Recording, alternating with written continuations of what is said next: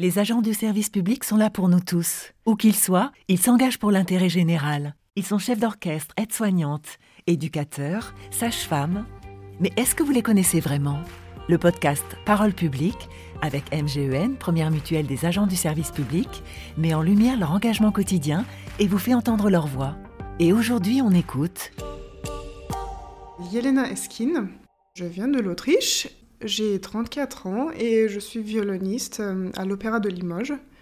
Et euh, je fais du violon depuis que j'ai 6 ans. Euh, du coup, ça va faire 28 ans. Depuis que je peux me rappeler, je fais du violon. Mes deux parents étaient violonistes et c'est venu tout seul, en fait, tout naturellement. Et après, avec les années, j'ai découvert que j'en prends plaisir, encore plus avec les années. Et bah, au bout d'un moment, j'ai fait mes études en Allemagne. Au bout d'un moment, je suis devenue euh, violoniste professionnelle. Il y a deux quotidiens en fait.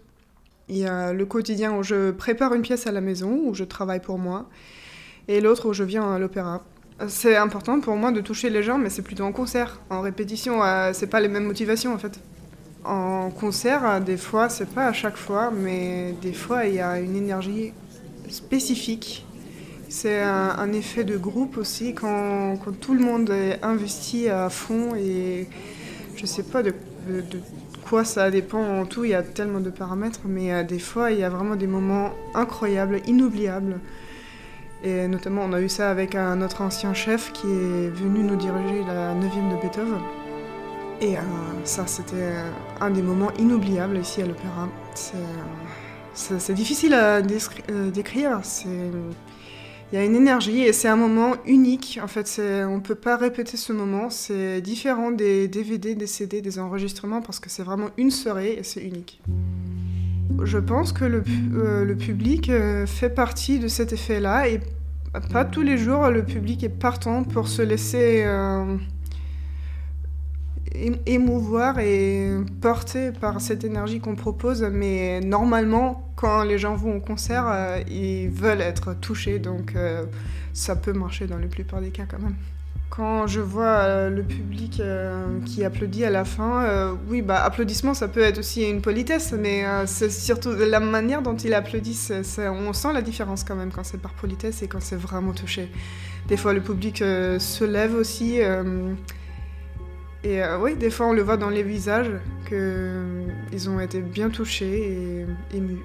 Et ça, ça, se transmet euh, dans l'autre sens. Du coup, nous, on les a touchés par la musique et eux, quand on voit leur émotion, ça revient vers nous. Vers moi, du coup.